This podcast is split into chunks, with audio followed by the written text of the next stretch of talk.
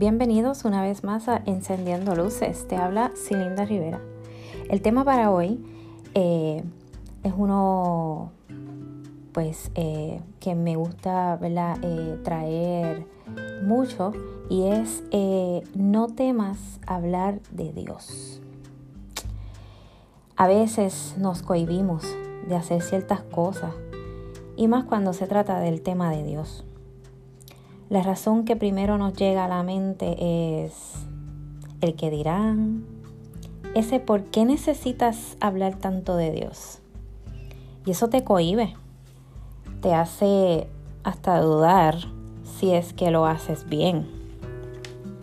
Pero, ¿qué tal si cambiamos esa pregunta hacia ellos y les decimos, me he hecho esa pregunta muchas veces muchas veces.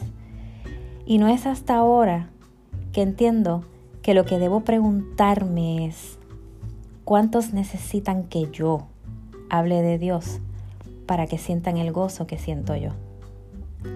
Tenemos que comenzar a entender que habrá el que le agrade lo que haces para Dios.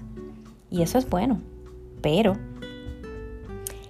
ese que le incomoda, ese ese es el que más necesita seguir escuchándote de lo que Dios ha hecho contigo, lo que Dios continúa haciendo contigo. Y te preguntarás, pues ¿para qué? Si le molesta. Pues para que te imite y quiera llegar a los pies del Maestro, a los pies de nuestro Señor.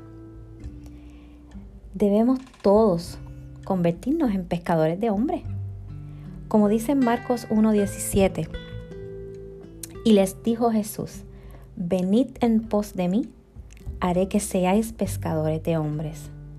No debemos darnos por vencidos. Es nuestro deber compartir lo bueno que Dios ha sido, lo bendecido que hemos sido.